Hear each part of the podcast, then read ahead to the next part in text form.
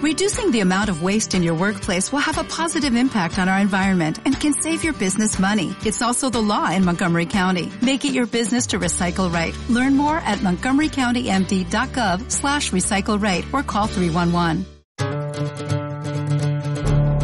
Este viernes en hora 20 seguimos hablando de cultura. Hoy un programa especial para hablar del Hey Festival que arranca hoy en Jericó y va a finalizar la próxima semana en Cartagena. Estaremos hablando con invitados especiales a este evento que es una oportunidad especial para darle importancia a la palabra, a las ideas, a los nuevos temas. Vamos a debatir sobre la importancia del Hey, de su trascendencia en el aspecto cultural y el valor para generar nuevas discusiones. Saludo a Teresita Goyeneche, autora de La personalidad de los pelícanos, escritora, docente, gestora y periodista cartagenera.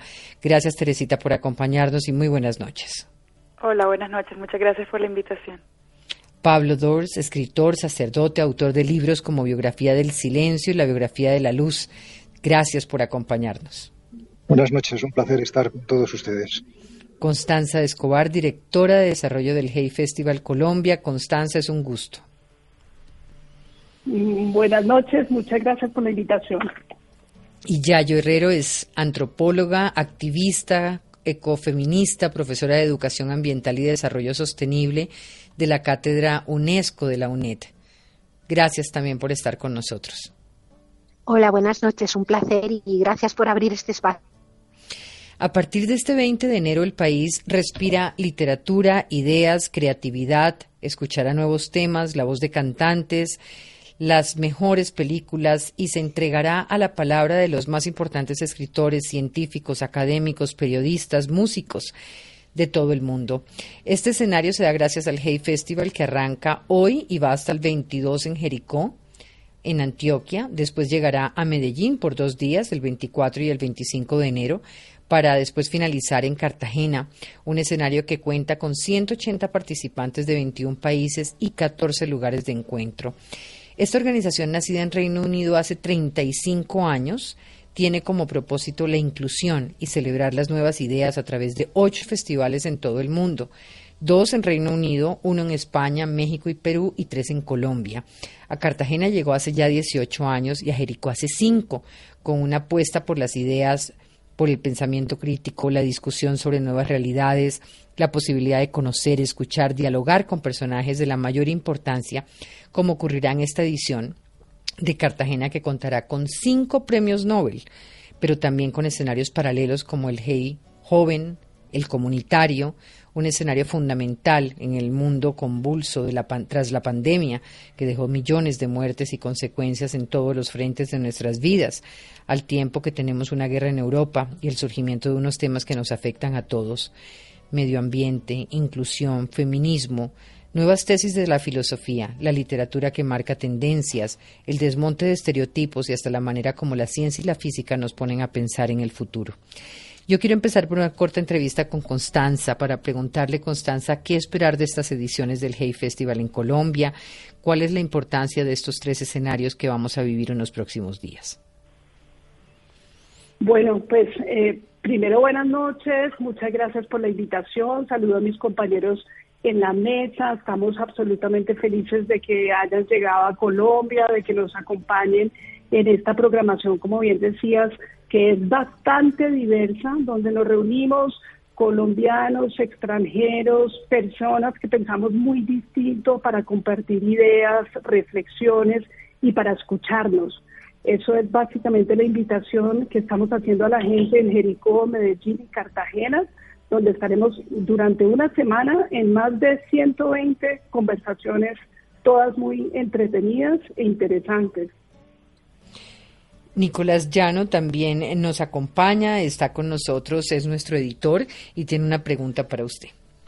Constanza, buenas noches. Yo, quería preguntarle qué significa eh, el Hey Festival como escenario de divulgación y conversación de ideas como, como usted nos los acaba de decir, de ese hecho de escucharnos es quizás el mayor espacio de conversación y de cruce de ideas que tenemos hoy en Colombia para relacionarnos con el mundo, pero también para entendernos eh, entre nosotros. ¿Qué importancia tiene hoy Colombia para el Hey Festival?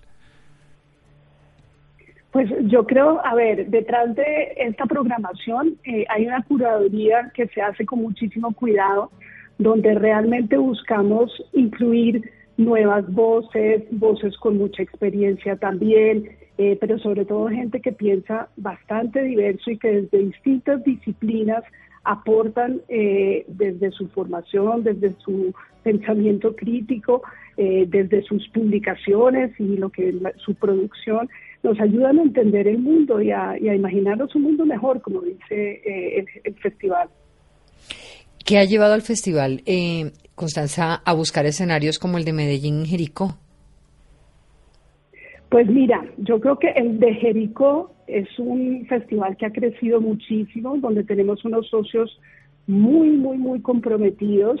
Eh, quizás uno de los festivales que más se parece al, al, original, al primero, al de Gales, que ocurre en un pueblo muy chiquito donde se dan cita eh, intelectuales y pensadores eh, de todas partes del mundo. Eso nos sedujo mucho de Antioquia, de Jericó en particular, pues este pueblo encantador, patrimonial, eh, y de la mano de los socios, pues de Confama, hemos construido ya un proyecto bastante sólido. En Medellín es también muy interesante porque es un, un, festival bastante distinto en el sentido que no es un festival destino, ocurre en medio de una ciudad, de una ciudad tremendamente vibrante, eh, pues llena de actividad y nos han acogido también muy bien. Es un festival totalmente gratuito, dirigido sobre todo a público joven que está ávido de estas discusiones, de estas conversaciones y tratamos nosotros de llevar muchos de los temas que sabemos que es de interés para ellos. Y, y, de Jericó a, Cartagena este año eh, llega a su mayoría de edad, son 18 años.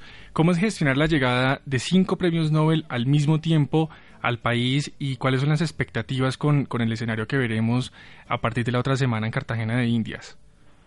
Pues mira, eh, ha sido para nosotros, la verdad, eh, un motivo de celebración, pues no es la primera vez, han venido a Colombia muchas veces varios premios Nobel Aquí yo creo que destacaría mucho eh, las dos personas que vienen a acompañarnos para hablar de paz, como es María Reza, eh, Premio Nobel del 2018, y Abu, Abu Gurnal, que es una de las integrantes del laboratorio que se ganó el Premio Nobel de Ucrania.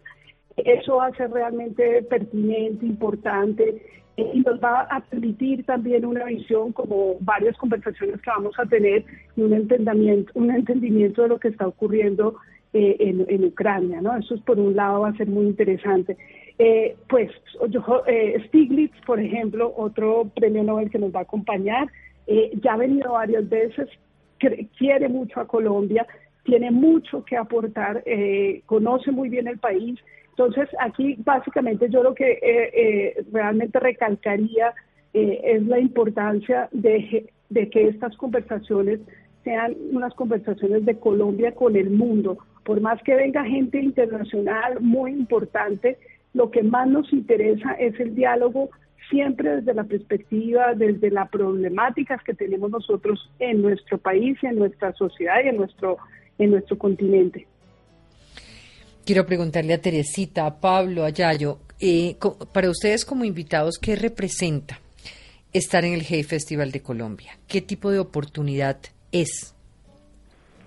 Eh, bueno, buenas noches. Eh, gracias por invitarme, por estar aquí en esta conversación con estos invitados tan increíbles. yo soy cartagenera, nacida y criada en Cartagena y justamente el libro del que voy a estar hablando en el festival, que se llama La personalidad de los pelícanos, es una crónica eh, sobre la historia reciente de la ciudad. Entonces, eh, para mí, treintañera, que llevo 18 años eh, asistiendo al festival como, como cartagenera, que va y que viene, significa muchísimo porque siento que el festival eh, durante estos años nos ha ayudado, pues obviamente está eh, el festival en el marco de país, pero también en el marco de ciudad. Ha sido muy interesante la forma como se ha vinculado el festival en la conversación con nosotros, los que estamos, eh, los que habitamos la ciudad, cómo también ha ayudado a formar criterios, cómo nos ha ayudado a crear referentes. A mí en particular como escritora, eh, en esos primeros años imaginándome un posible futuro eh, en el que yo podría ser también una persona que escribía libros, que podía eh, compartir mis ideas, en, compartir eh, con mi ciudad y con otras personas eh, cosas que yo que yo creía que podía compartir y que podía aportar. Y yo creo que el festival ha sido ha, sido un gran articulador eh, de eso en la ciudad y cada vez más no como cada vez más se, eh, se articula con no solamente con las cosas que pasan en el centro eh, histórico y en los lugares turísticos sino eh, con los diferentes eh, rincones de la ciudad con no solo con la, con la ciudad del centro, sino con la ciudad periférica y los diferentes públicos, los jóvenes, los mayores, con las problemáticas de ciudad también, y eso me parece muy interesante. Yayo. Bueno, para mí es una tremenda emoción estar aquí, ¿no? Para alguien como yo, que trabaja alrededor de las líneas de la ecología política, también de las miradas de los ecofeminismos, simplemente pisar este, este país es como, como, como pisar un lugar de brutal biodiversidad, enorme biodiversidad natural, pero también enorme ideodiversidad, una gran diversidad cultural, ¿no? Eh, para quienes trabajamos desde la defensa y desde la visibilización de las relaciones que tenemos los seres humanos con la tierra, desde la ecodependencia y también las relaciones que tenemos los seres humanos entre, entre nosotros y nosotras, simplemente para que la vida se pueda sostener, eh, pues tener la posibilidad de, de hablar de estas cuestiones aquí, en un país que sigue teniendo una riqueza tan enorme en cuanto a pueblos originarios, que tiene pueblos tan conectados, digamos, con la vida y a la vez pueblos que resisten eh, y, que, y que defienden sus, sus territorios, pues claro, es un, es un privilegio y un, verdadero regalo, ¿no? Me parece, vamos, estoy encantada de tener la posibilidad posibilidad de compartir las líneas de trabajo que yo tengo eh, precisamente en un entorno como Colombia. ¿qué, ¿Qué significa ecofeminismo? ¿Qué se entiende por ecofeminismo? Bueno, es tenemos un problema con la llamada de Yayo, eh, porque ahí la perdí. Voy a preguntarle a Pablo, Pablo, ¿cómo imaginar un mundo mejor, un mundo optimista en medio de tanto pesimismo, de crisis económicas, de guerra, de violencia, de ausencias? ¿Cómo logramos un escenario como el Hey, eh, como en el Hey, imaginarnos un mundo distinto al que tenemos hoy? Bueno, primero, muchas gracias por esta invitación. Eh, mi nombre es Pablo Dors, escritor sacerdote y hombre de la palabra que ha descubierto el poder del silencio. Pues cómo, cómo será posible este mundo mejor, este, cómo podemos imaginar. Pues yo creo que estamos en un momento de, cambio de paradigma, de un paradigma del, de racional en el que nos hemos movido a un paradigma ya no tanto de la razón, aunque la va a incluir desde luego, pero también trascender de la conciencia. ¿no? Entonces yo, he venido aquí a hablar de, la conciencia y me parece que el high es el lugar más adecuado por, dos cosas. Una, la que acaba de decir ahora mismo, imaginar un mundo diferente. Para imaginarlo hay que, hay que creerlo, hay que recrearlo dentro. ¿no? O sea que si nosotros los hombres y mujeres de la cultura y del pensamiento, pues no, no somos capaces de, crearlo, difícilmente vamos a poder transmitirlo. ¿no? Es decir, que en, en primer lugar el, espacio en el que esto tiene que realizarse es dentro de cada uno de nosotros, ¿no? y a la medida que se realice dentro, pues será posible fuera. ¿no? Y luego por, un sello de identidad del HAI, que es precisamente la inclusión, que yo siempre digo que la inclusión es, criterio de verdad, ¿no? Y, justamente en la medida en que dejemos escuchar todas las voces, porque todos tienen algo que decir, que tengamos como criterio esta apertura y esta inclusión eh, total, pues eh, seguramente caminaremos hacia un mundo diferente. Ya regresó ya yo que le quiero preguntar, le estaba preguntando qué es el ecofeminismo, cómo se eh, entiende.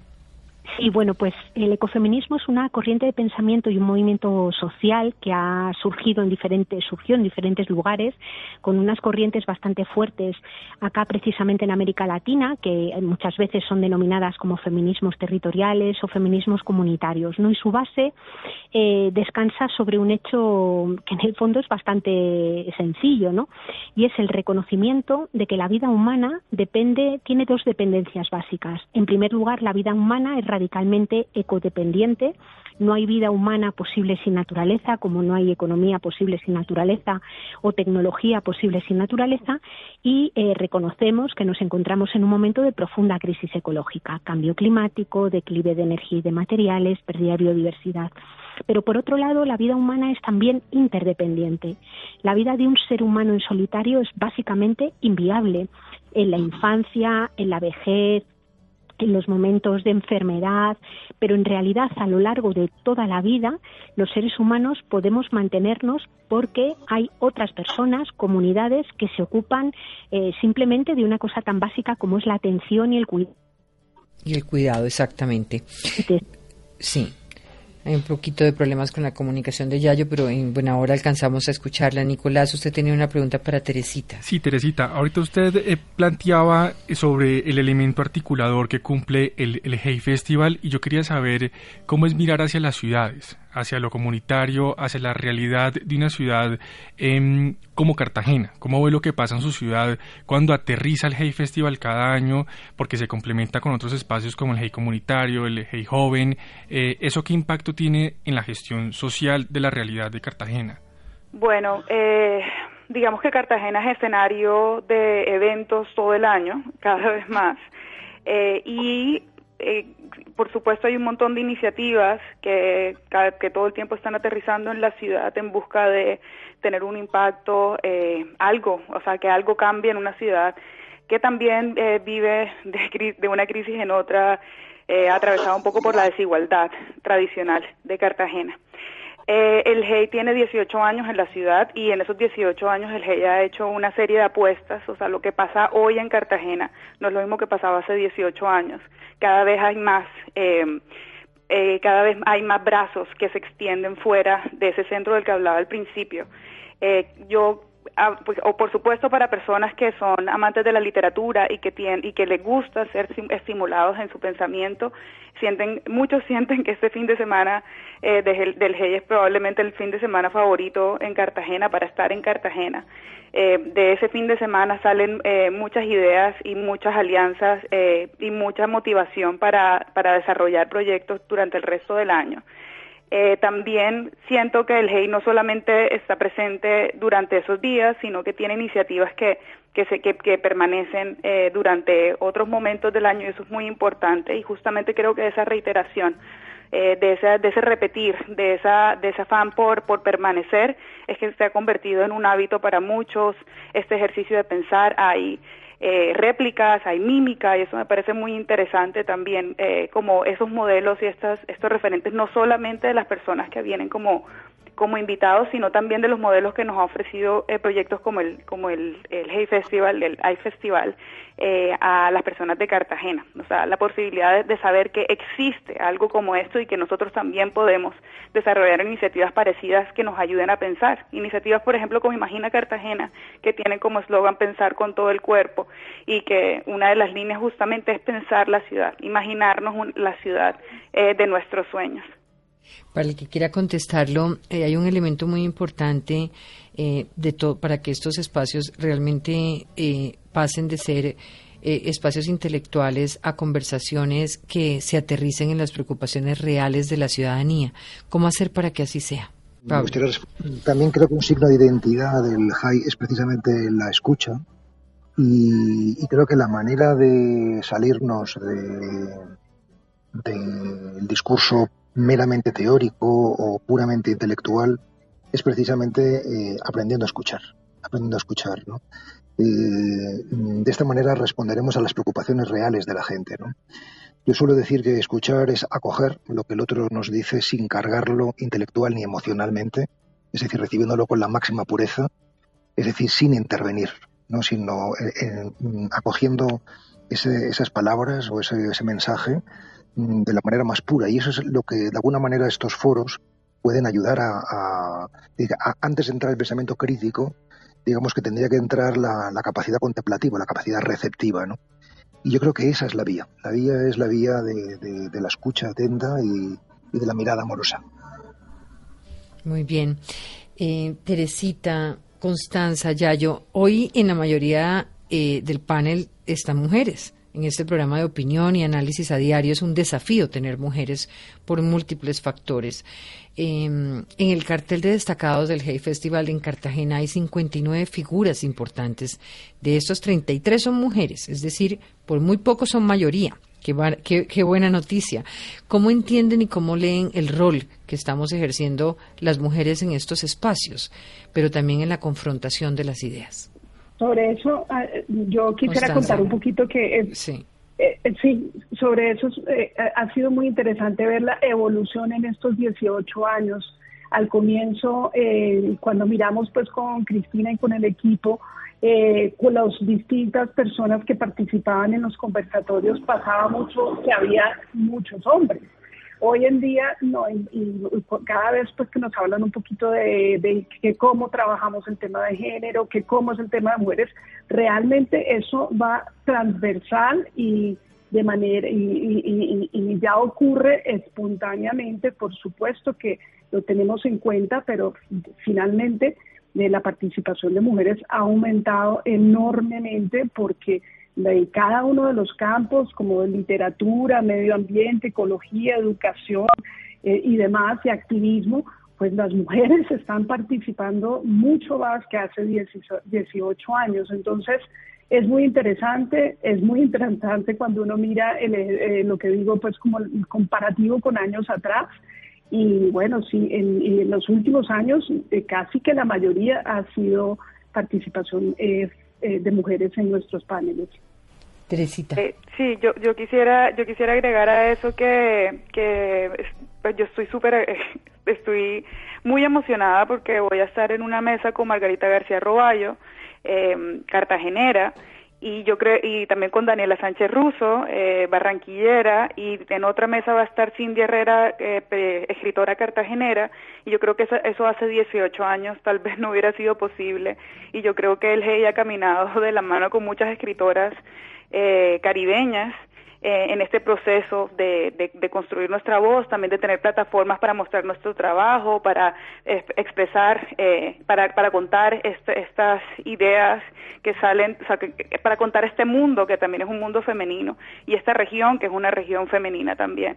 Y eso, eso es muy interesante. Yayo. Sí, yo, yo tengo la sensación de que los problemas que se van extendiendo por el, por el mundo, y algunas de las grandes crisis que estamos teniendo han sido históricamente abordadas desde discursos muy abstractos, ¿no? Y, de, muy desde lo teórico. Y creo que, que, bueno, los trabajos que hacen muchas mujeres activas, organizadas, eh, son trabajos que, mm, que practican esa máxima de los feminismos de que dice que lo personal es también político, ¿no? Y lo que hacen es traer a la primera línea de trabajo, de pensamiento y también de acción y también de escucha, como se planteaba hace un momento, eh, pues lo que sucede en las vidas cotidianas eh, son miradas muy conectadas con los cuerpos y con los territorios y eso creo que está haciendo eh, bueno pues que la propuesta, la aportación, el trabajo de análisis y también el trabajo de práctica de muchas mujeres organizadas esté siendo muy importante y en este momento creo ya que imprescindible. Muy bien. Eh, Nicolás, usted quería, eh, sobre lo que nos contaba ahora Pablo, de cómo lograr este aterrizaje en, en, las preocupaciones ciudadanas, de todas estas conversaciones que vamos a tener. Así es, Diana. Eh, Pablo, usted nos planteaba que, que, hay que acoger como lo que nos dicen y recogerlo con, con tal pureza para poder cómo procesarlo de alguna manera. Eh, esta semana conocimos por parte de la consultora Edelman que Colombia es uno de los países más polarizados del mundo. El optimismo se ha deteriorado 22 puntos en tan solo un año. ¿Cómo podemos recoger eso que nos dice el otro? ¿Cómo podemos escuchar de la mejor manera, eh, recogerlo con esa pureza como usted nos invita si estamos en medio de un escenario de profunda polarización en nuestras sociedades? Mientras vuelve mientras vuelve Pablo, quiero, quiero empezar por, por abordar ya sobre los libros concretos que cada uno de ustedes va a presentar y en esa medida le pregunto a Yayo, eh, ¿qué es lo necesario, Yayo, para sostener la vida? ¿Cuáles deben ser esos límites de la producción, pero al tiempo, cómo genera una especie de corresponsabilidad entre los distintos actores? Bueno, yo eh, hay como, como algunas cuestiones que cuando las explicamos parece que son totalmente, como decimos en, en España, de perogrullo. No sé si aquí en Colombia se dice igual, ¿no? Eh, es obvio que los seres humanos necesitamos agua, necesitamos la luz del sol, eh, necesitamos minerales que hay en la, en la tierra, eh, necesitamos también este trabajo que hacen los, los ciclos naturales, como la fotosíntesis, para cosas básicas como para eh, poder producir nuestros alimentos, para poder mm, prender la luz, para poder desplazarnos. Es decir, no hay vida sin naturaleza, ¿no? Por tanto, lo necesario básicamente es aquello que proporciona la propia naturaleza, que no es fabricado por seres humanos ni por sus tecnologías eh, y que sirve para poder garantizar las necesidades, la cobertura de las necesidades de, eh, que, precisamos. Y hay que reconocer que ese planeta Tierra tiene límites, límites físicos, límites físicos que en este momento están traspasados. Hemos ya superado el pico de extracción del petróleo, del carbón, de muchísimos minerales y en este momento ya empezamos a ver fuertes tensiones geoestratégicas que se plasman de forma distinta en esta pugna que hacen que tienen los grandes capitales por apoderarse de minerales o de recursos finitos de la tierra, ¿no? Y por otro lado, los seres humanos necesitamos atenciones, cuidados y afectos. Necesitamos alimentarnos, necesitamos una vivienda, necesitamos eh, cuidados sobre todo en la infancia, en la vejez o en los momentos de enfermedad, pero en realidad durante toda la vida, ¿no? Por eso decimos que somos interdependientes. Por tanto, eh, lo que necesitamos es poder garantizar eh, la cobertura de nuestras necesidades que descansan en relaciones de codependencia y de interdependencia. Y además ambas relaciones en este momento se encuentran en riesgo. Se encuentran en riesgo por una profunda crisis ecológica y también por una crisis de cuidados, motivadas, desde nuestro punto de vista, por la configuración de sistemas económicos que no reconocen límites que no reconocen eh, esas dependencias. La responsabilidad es básicamente una sensación que yo querría que no se confundiera con la culpa. Es muy importante entender que todas y todos somos agentes responsables, desde luego con asimetría. No es lo mismo una gran empresa minera que un gobierno, que las personas que viven eh, cotidianamente, ¿no?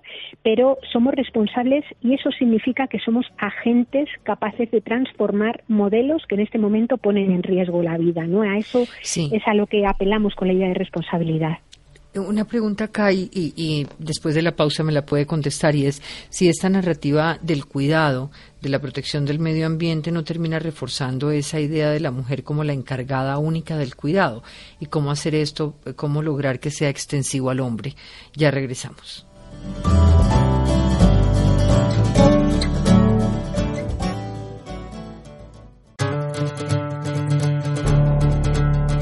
Regresamos en Hora Verte con Teresita Goyeneche, con Pablo Dors, con Constanza Escobar, con Yayo Herrero para hablar del Hey Festival, de su trascendencia, de las ideas, de los nuevos temas. Y estaba preguntándole a Yayo em, de qué manera, si, si, si de alguna manera esta narrativa del cuidado, de la protección al medio ambiente, no termina reforzando esa idea de la mujer como la única responsable del cuidado y cómo hacerlo extensivo al hombre.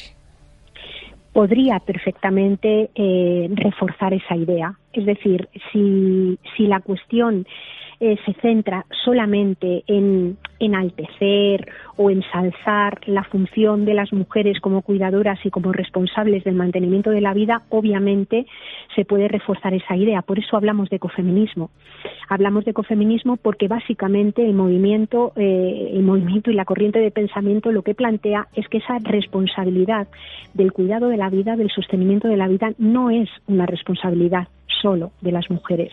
Es una responsabilidad que corresponde a todas las personas y, por tanto, digamos, es absolutamente crucial, decimos, eh, que el mundo masculino, el mundo hegemónicamente masculino, eh, asuma sus tareas de corresponsabilidad en el cuidado de la vida, en el cuidado de las personas y también en ese sostenimiento, digamos, de las de las comunidades, ¿no?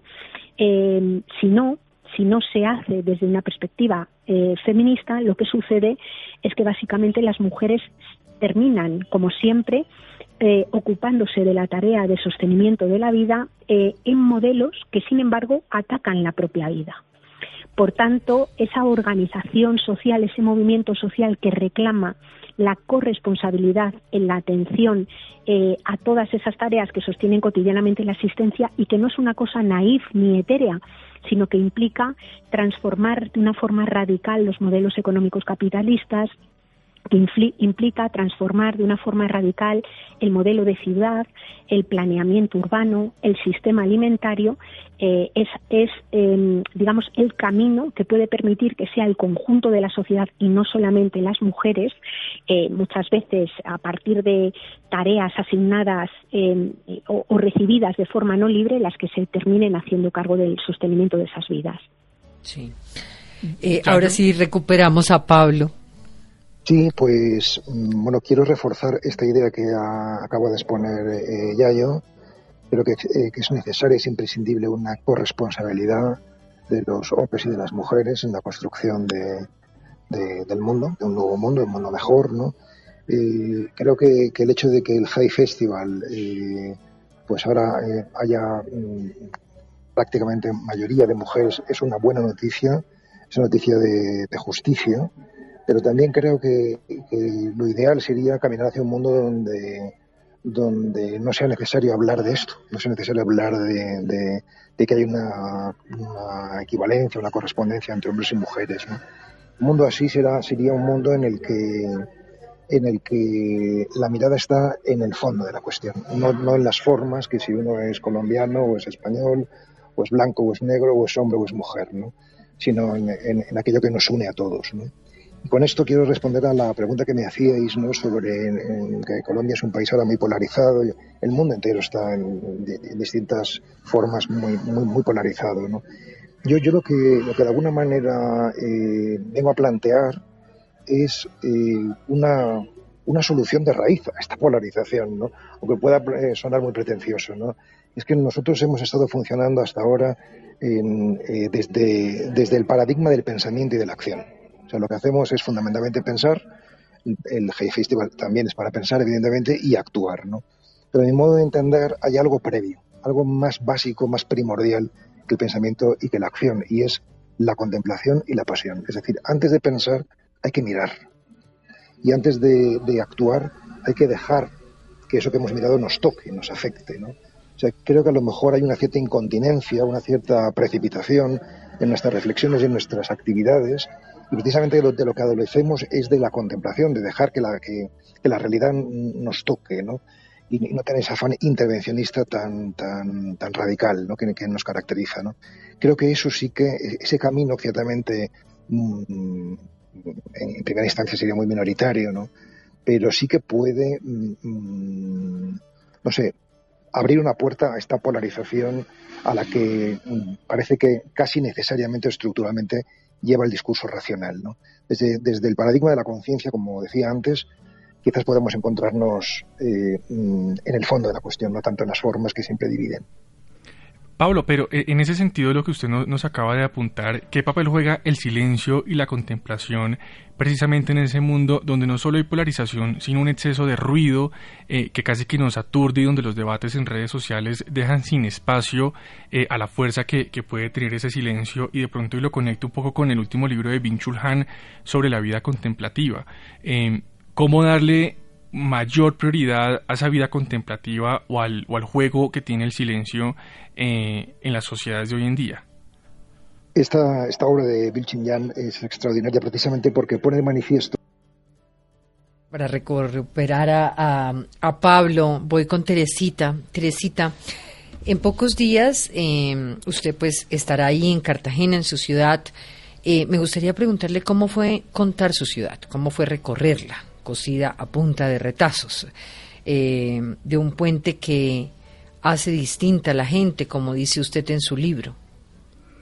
Eh, bueno, eh, yo pues soy periodista, llevaba ya un tiempo ejerciendo el, el, oficio, haciendo crónicas de ciudad, tal vez tratando de contestar una pregunta que nos hacemos todos en la ciudad y es porque somos como somos, eh, cómo llegamos aquí, y cuando digo eh, cómo llegamos aquí me, Me refiero a una crisis institucional que atraviesa la ciudad hace ya más de una década, eh, un periodo eh, en el que tuvimos más de un alcalde por año en promedio, eh, un periodo en el que la administración de la ciudad estaba totalmente, como decimos en Cartagena, al garete, y nos sentíamos y nos seguimos sintiendo huérfanos y, nos, seguíamos, nos sentimos solos en, en, ese proceso de construir una ciudad para todos en medio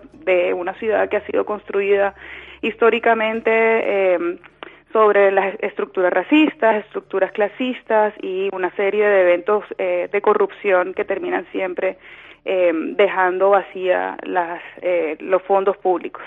Entonces, pues yo llevaba unos años tratando de contestar esa pregunta a través de una serie de crónicas y eh, me di cuenta que necesitaba tomar distancia para poder contar la ciudad eh, desde otra perspectiva.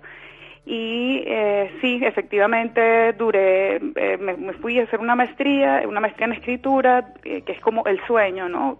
con 800 mil procesos de financiación logré tomar esa distancia y tener dos años para escribir la ciudad y eh, finalmente, eh, y gracias a ese espacio, tuve el tiempo para hacer una investigación histórica, hacer un, ejercicio de archivo intenso eh, en el que estuve revisando la prensa local de, de los últimos 35 años, eh, también la prensa nacional, para saber cómo nos habíamos estado contando y cómo nos habían estado contando durante ese tiempo, cómo se estaba contando la historia que nos eh, que nos importaba a todos, pero también en ese ejercicio eh, de archivo, en ese ejercicio de reportería, que pues que también pasó de archivo a hacer entrevistas y hacer eh, a buscar documentación, también me di cuenta que había que hacer un ejercicio íntimo, hacerme unas preguntas hacia adentro y darme cuenta que una de las formas de contar la historia de esta ciudad pues yo digo que el, libro, si tuviera un subtítulo, sería Nacer y crecer en la ciudad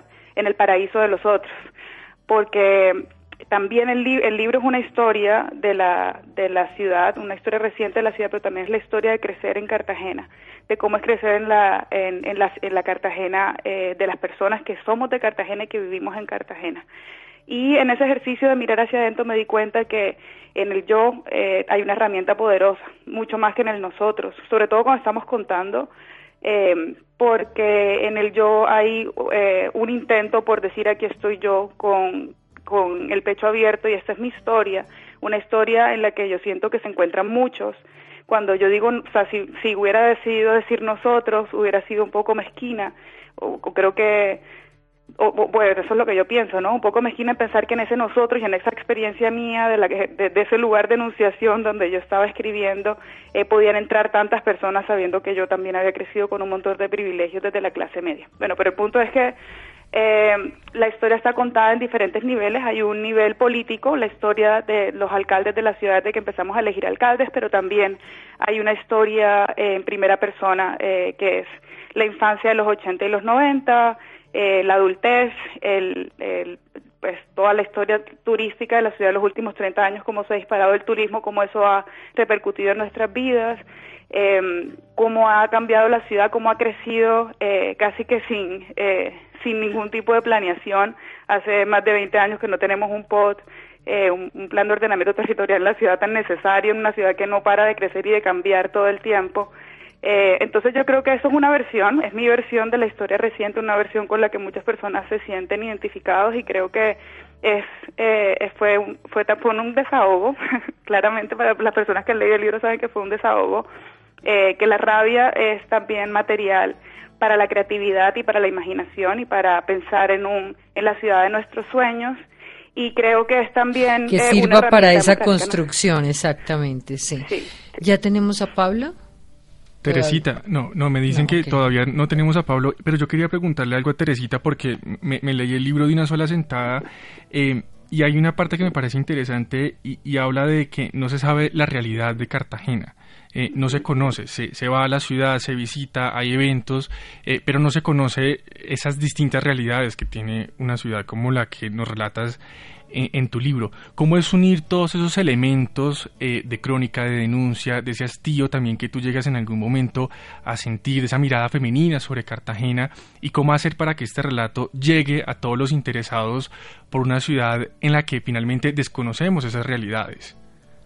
Yo creo que eso es un ejercicio eh, que nos corresponde desde adentro, pero también desde afuera, precisamente porque, por la condición turística de la ciudad, ¿no? Cartagena es una es la capital turística de Colombia desde el año 43, es la ciudad de mostrar, es la ciudad donde se hacen los eventos, donde eh, la gente se va de vacaciones a descansar y a disfrutar de la belleza de la ciudad, pero también es la ciudad donde vivimos todos. Yo creo que eso es un ejercicio eh, de, de múltiples vías eh, yo creo, yo quería que este, ese libro se convirtiera en una herramienta democrática, como casi que un documento en el que estuviera, donde pudiera depositar esa historia que yo quería que los que son más jóvenes que yo pudieran encontrar como esta es la historia de tu ciudad. Eh, hay una juventud movilizada, interesada en participar cada vez más y que a veces como que les cuesta encontrar eh, la información necesaria o los caminos para poder eh, activar esa, esa, ese, espíritu de movilización y de hacer cosas y yo quería que esto fuera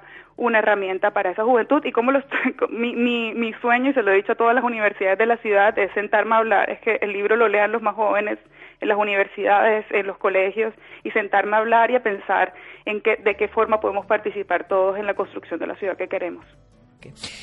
Pablo Dors, eh, usted ha hablado del miedo al disfrute del bienestar como tentación. Y hace unos días en el diario El País escribía sobre esa imposibilidad del descanso, de sentirnos culpables en las vacaciones por no trabajar o no estar pendientes del celular. ¿A qué se debe ese miedo al disfrute, a la relajación, a retirarnos por horas?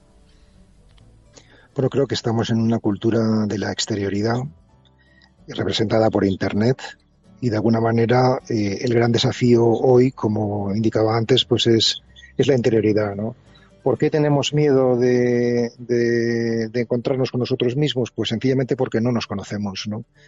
Yo, de alguna manera... Eso es la mm, única, la única opción que tenemos, ¿no?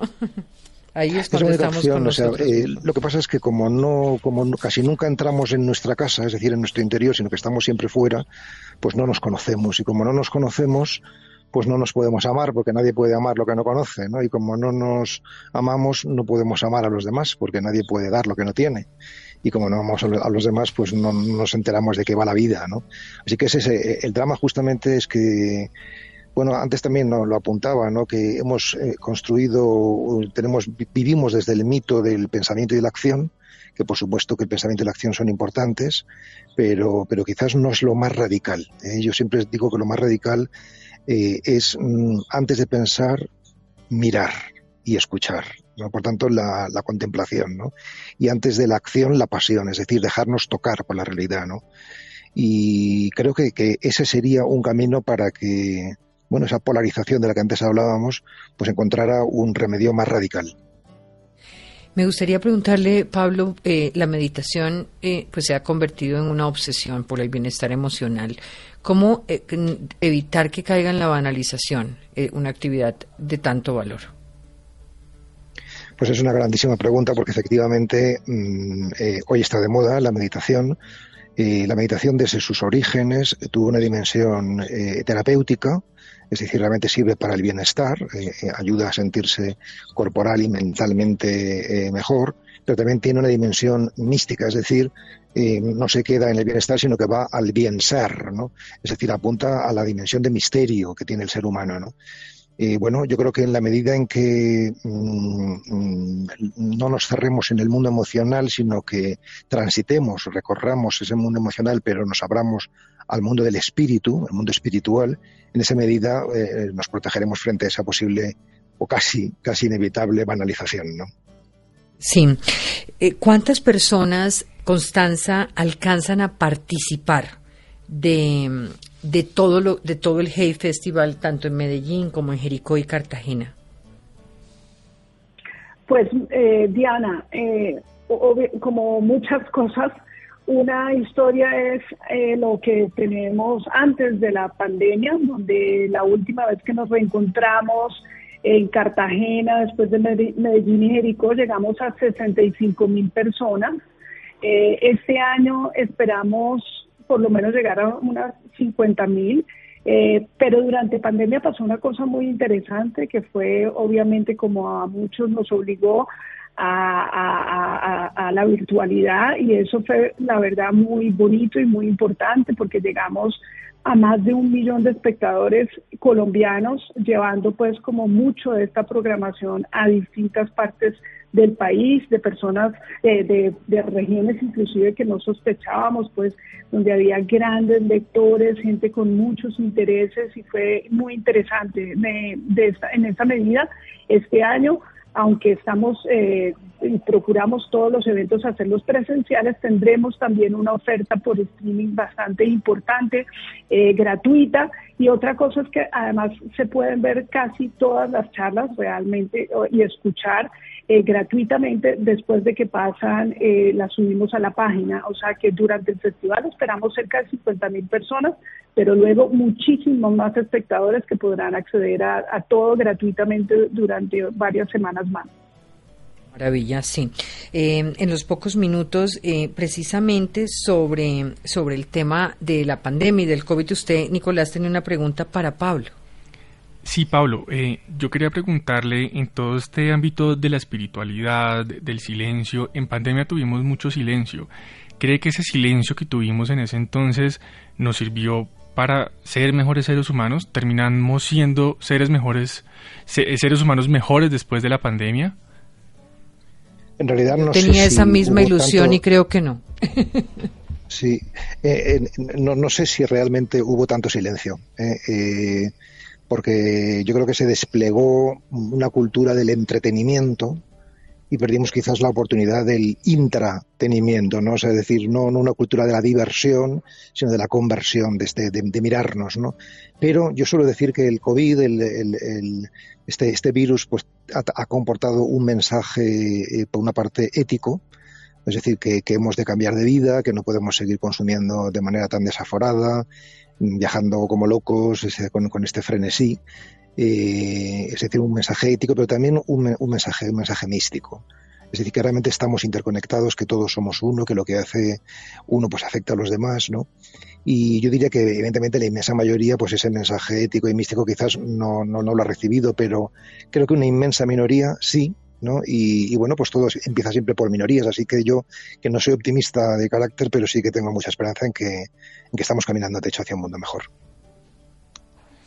Y también en términos de coyuntura, ya yo eh, en Colombia hablábamos de alguna manera eh, por la ministra de Minas y Energía que lanzó esta teoría del decrecimiento y usted toca este tema. Em, no, es, no es un poco de alguna manera irresponsable pensar en decrecer, sobre todo en industrias que no somos capaces de reemplazar todavía y cuyos ingresos se requieren para precisamente generar igualdad. ¿Yayo?